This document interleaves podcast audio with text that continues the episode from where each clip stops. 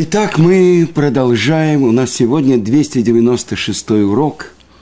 И мы учим ту самую сугию, тот самый сложный вопрос.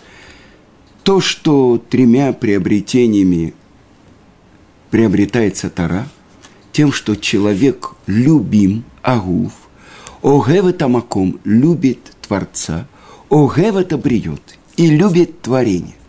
Так вот, то, чего, на чем мы остановились на прошлом уроке. Любит творение. И мы приводили спор Брури, жены Раби Мейера со своим мужем, которая доказывает ему из того, что написано в строчке из псалма царя Давида, что и исчезнут грехи с земли, и грешников не будет, а не грешники – но с другой стороны, о, это бриет. И мы говорили про то, что сам царь Давид говорит, я ненавижу ненавидящих тебя, а тем более того, кто делает недовидимым самого Творца перед другими людьми. С другой стороны, мы говорили, что все евреи, черных, белых, вязаных, в бархатных кипах или без кип, все называются сыновьями Творца. Бни Бехури Израиль. Мой сын, первенец Израиль.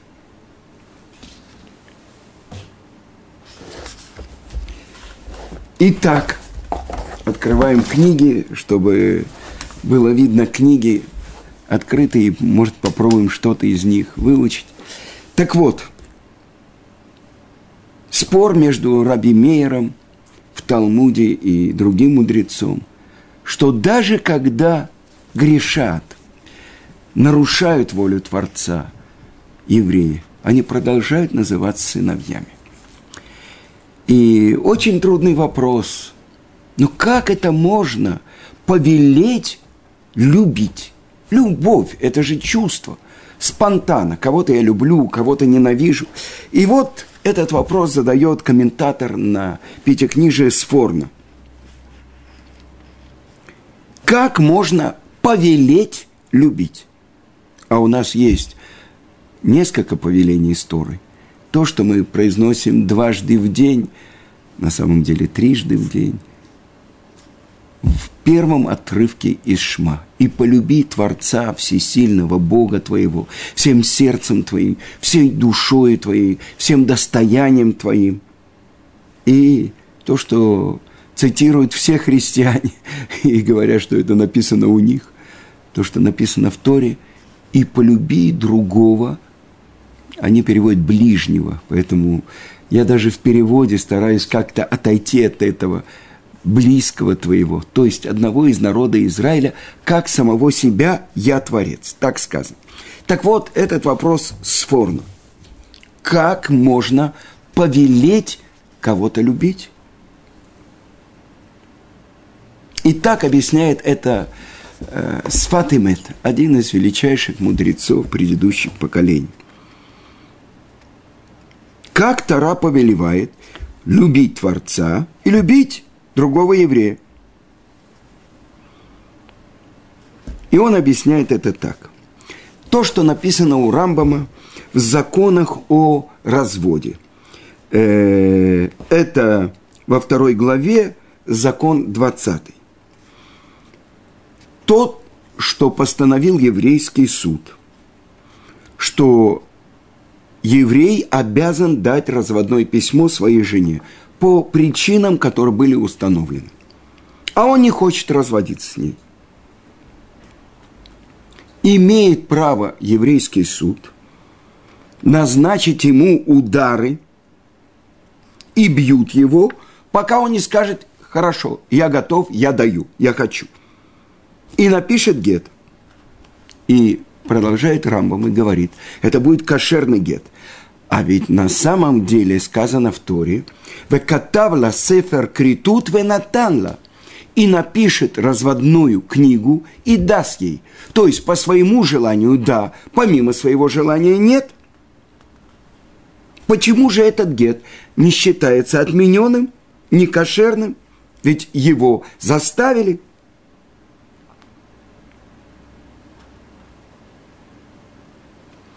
И объясняет, что такое онес, вынужденный. То, что человек не обязан делать по закону Торы. Например, если кто-то заставит кого-то что-то продать или дать ему в подарок, ну, как кошелек или жизнь, да, то это, несомненно, онес, и это то, что было с нами у горы Синай, когда Творец сказал, примите Тору, хорошо, если нет, здесь будут ваши могилы, когда подвесил над нашими головами гору. Поэтому у нас было оправдание до дней Мордыхая и Эстер, когда мы приняли заново из любви. Это понятно. Но продолжает Рамбам и говорит, но тот, кого насилует его дурное начало, чтобы отменить заповедь или сделать нарушение, разрешено его бить. Пока он не отдалится от запрета – и объясняет э, Рамбам, не кто-то его насилует, но его самого насилует его дурное начало. Он объясняет это э, немножко по-другому, я приведу вам. Элегу анас ацмо бедаатора. Но он как бы насилует самого себя, его дурное начало, его дурным пониманием, неверным, он говорит, злым пониманием.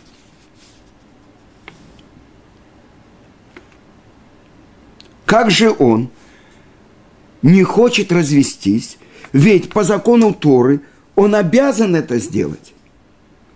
И он хочет быть в народе Израиля. И хочет исполнять заповедь и отодвигаться от нарушений. Но что его дурное начало – взяло его в плен. И что же делают эти удары? Ослабляют силу этого дурного начала, пока он не открывает то глубинное желание, которое есть в сердце у каждого еврея. Только исполнять волю Творца. И это то, что продолжает Рамбам и говорит, что каждый еврей – в основе своей и в корне внутренней своей, в глубине своего желания, которое заключено в его сердце. Он хочет делать только желание Творца и исполнять то, что велят ему еврейские мудрецы – но дурное начало замутняет его желание это истинное, настоящее желание. И не дает ему выразиться. Поэтому, когда бьют его, это как бы освобождает его из пут дурного начала, в плену которого он находится, и пробуждается и внутреннее желание – в сердце человека исполнять волю своего Творца. Поэтому это называется не вынужденный гет, а данный по желанию. Это продолжает Сватымет, цитируя Рамбама, и говорит, и это так мы должны понять, что это за обязанность любить Творца и любить другого еврея. это разве вынужденное? Но это не так, а в сердце каждого еврея любовь к Творцу. Но только есть разные занавеси и преграды, которые отделяют человека. И он борется и воюет, чтобы преодолеть эти преграды. которые отдаляют его от любви к Творцу, которую он жаждет.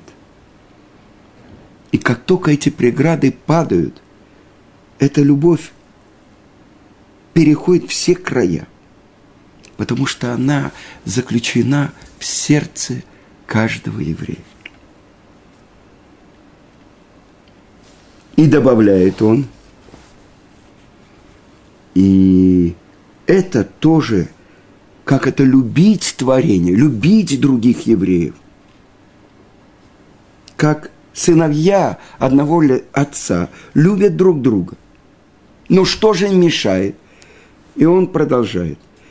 Кина весина тахарут. То есть зависть, ненависть и как бы желание э, опередить другого, э, соперничество и подобные этим вещи.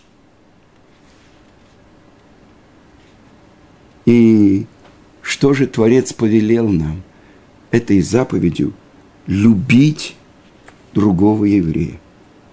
То есть преодолеть и разрушить эти преграды, которые мешают проявлению этой любви природной, которая заключена в сердце каждого еврея.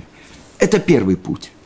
А второй – как-то любить другого, как самого себя.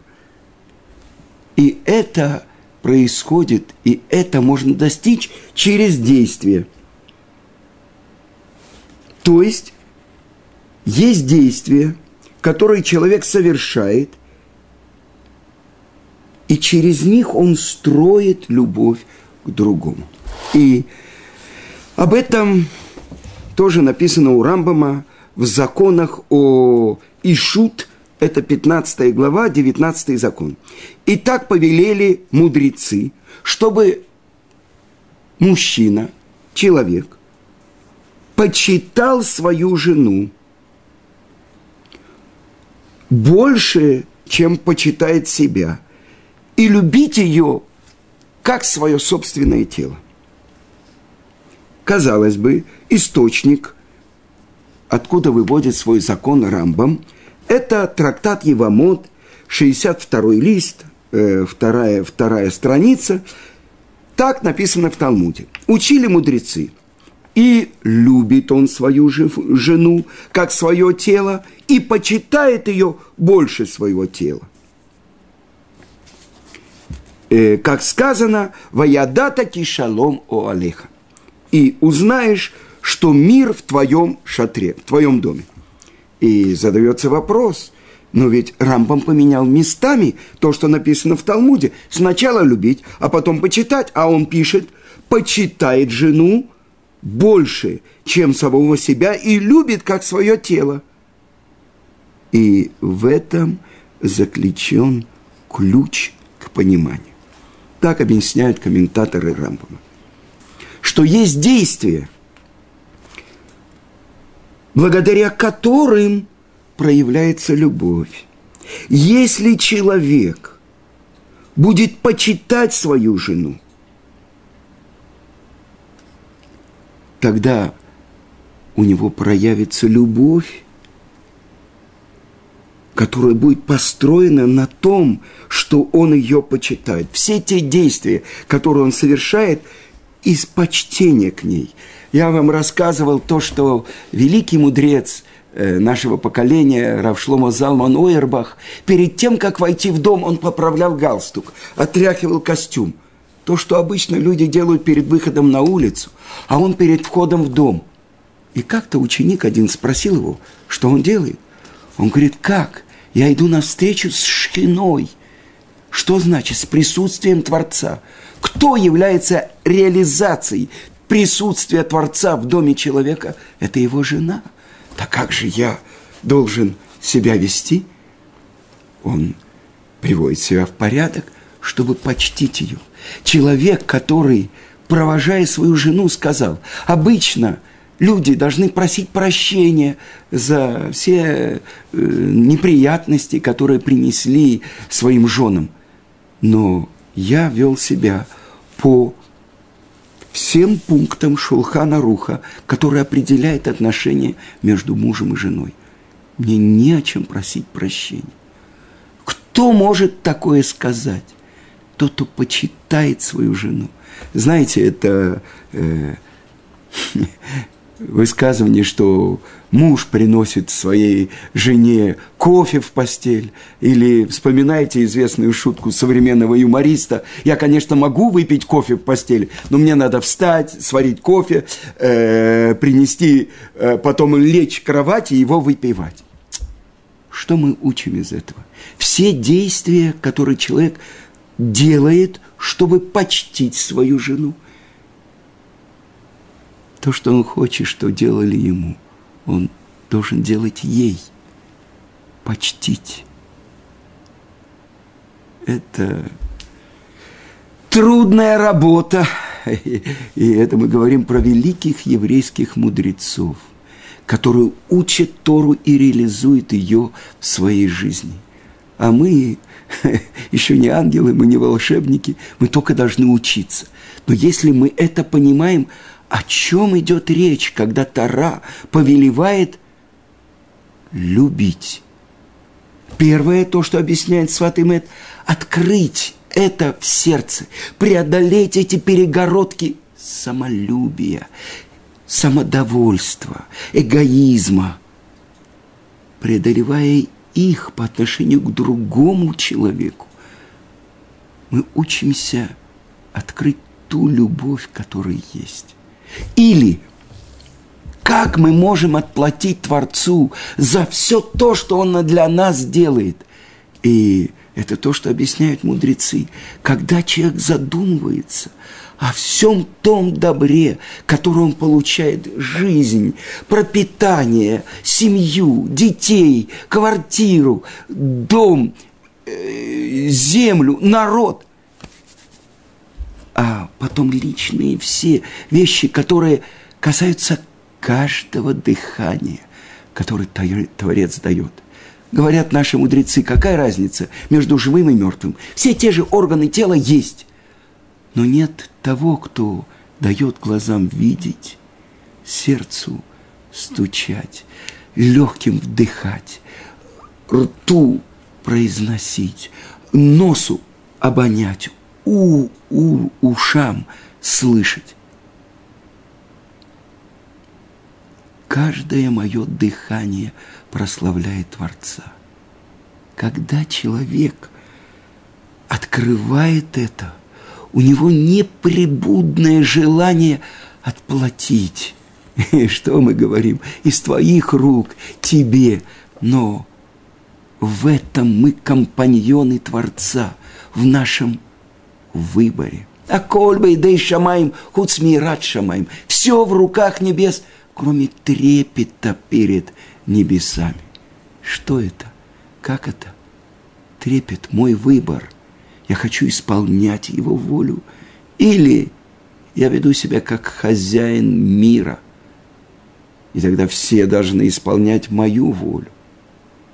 Это то, что открывает царь Давида – Ашем цильха альяд еминека. Творец, как тень от твоей правой руки. Как ты поворачиваешься к нему, так он смотрит на тебя. Но почему? Почему? Творец вдунул в нас такую высокую душу и поместил в этот мир, в котором, как казалось бы, все отвратительно ей – материальность, э, все наслаждения материальные, они ей отвратительны. Этот вопрос задает Раббейну Моше Хайм Люцатай. И он отвечает, что Творец поместил душу в этот материальный мир, самый низкий мир из всех духовных миров, который проходит свет и воздействие Творца, чтобы здесь мы стали его компаньонами, добровольно выбрали его, служить ему. И это самая высокая роль в мире. Поэтому праведники народа Израиля, они с Творцом, если можно так сказать, так говорит Шира Ширим, как брат и сестра – как те, которые из одного сосца матери пили молоко. Как это может понять? Но ведь мы говорим о Творце. То, что, как Он проявляется в мире, как Творец, ради чего Он сотворил мир, чтобы мы были Его компаньонами. Это праведники, которые исполняют Его волю как свою. И я могу привести вам пример, как праведники любят сыновей Творца, как своих собственных сыновей. И эта история, известная история, несколько лет тому назад умер великий мудрец Раби Муше Шмуэль Шапира. Мне повезло с его зятем. Я несколько лет учился в Коле Летарут. Великий человек – и вот был у него один ученик, которого он поставил на ноги, сделал на ноги, сделал великим э, еврейским мудрецом. И вдруг этот ученик черной неблагодарностью отплатил ему. И везде, где мог, он говорил про него плохое. И это сообщили Раву. И вдруг стало известно, что этот ученик женит своего сына или дочь. И Рав Мойши Шмуэль Шапира поехал – на свадьбу. Ему сказали, как? После того, как он себя ведет так подло, вы идете к нему на свадьбу? И он сказал, но ведь ученики, они как сыновья. А если сын даже ведет себя непочтительно к отцу, отец что, перестает его любить? Он как мой сын. И он приехал на эту свадьбу и веселил жениха и невесту. Вы понимаете, это великие люди – в Торе. И вот то, что я хочу еще процитировать вам, вот этот второй путь, то, что объясняет Месилат Ешарим, Ахарея Маасим ним шахим аливавод. За действиями устремляются сердца. Я хочу вас спросить, когда-нибудь кто-нибудь, э, я не знаю, посадил дерево, э, когда-нибудь э, он помог товарищу, навестил больного, построил дом, купил квартиру. Чем больше человек вкладывает себя, тем больше он связывается с этой вещью. И сколько мы знаем историй про то, как великие еврейские мудрецы, когда даже вели себя с ними другие евреи неподобающе. Э, известная история про Раби Исроиля Салантера, что он ехал в поезде с одним человеком, и этот человек э, э, вызывающе себя вел, а потом, когда они приехали в то место, он увидел, как встречают э, Раби Исроиля Салантера, он пришел к нему в гостиницу и просил прощения – и Рависроль узнал, зачем он приехал в этот город. И оказалось, что он хочет сдать экзамен, чтобы быть шойхетом. А знание у него было не очень. И тогда Рависроль Салантер попросил своего зятя учиться с ним, подготовил его. И тот получил смеху. И когда все спрашивали, как можно так себя вести, чтобы не осталось в сердце даже крупицы не любви к другому еврею, а по природе. Тот, кто нас любит, мы его любим. Тот, кто нас ненавидит, мы его ненавидим. Каким лицом ты смотришь в зеркало, такое лицо на тебя смотрит из зеркала. Поэтому за действиями направляются сердца. Любить другого еврея, даже если он из тех, кто ненавидит Творца. Любить Его и ненавидеть Его грех. И болеть за Него. Ведь Он несчастный человек, который так себя ведет по отношению к Творцу. Он же, его же дурное начало поставило на карачки, и на нем едет и погоняет. Несчастный, несчастный – Шуву баним шовевим. Возвращайтесь, сыновья шаловливые, говорит пророк. И я вылечу вас. Если бы мы видели каждого еврея, который попал в плен, а насколько мы можем сказать про себя, что мы освободились из этого плена. У нас есть лекарство, Тара, которая нас защищает и освобождает из этого плена. А они, все эти преграды, которые с каждым куском некошерной еды входят, все эти преграды, то, что называется клипот, перегородки, которые гасят пытаются полностью загасить тот святой огонек, который в душе каждого еврея. И это то, что велит нам Тора. Любить творение. Видеть не поверхностно. Вот идет еврей с сигаретой. Равыцкак подходил к такому еврею и говорит, неудобно, суббота, а вы курите. И человек не мог отказать ему, он бросал сигарету потому что он видел, что этому еврею он дорог, он любит этого еврея, и он переживает, что он так ведет себя и делает глаз Творца слепым. Сыновья, вы перед Творцом, и каждый должен любить своего брата и ненавидеть грех и тому хатаимина арец урешаим нам. Исчезнут грехи земли, и тогда не будет грешников. Это произойдет скоро. Весь этот занавес поднимется, и автор пьесы выйдет на поклон, если можно так сказать. То есть это зависит от нас. И это каждый из нас на своем поле – исполняет эту работу. Я знаю, насколько я люблю кого-то или не люблю. И это то, что сказано. Вагафталерейха камоха ани ашем. И полюби другого еврея, как самого себя. Я Творец. Я знаю, что у тебя в сердце. И поэтому, как надо преодолевать эти преграды разрушать эти железные занавесы, которые между нами и Творцом.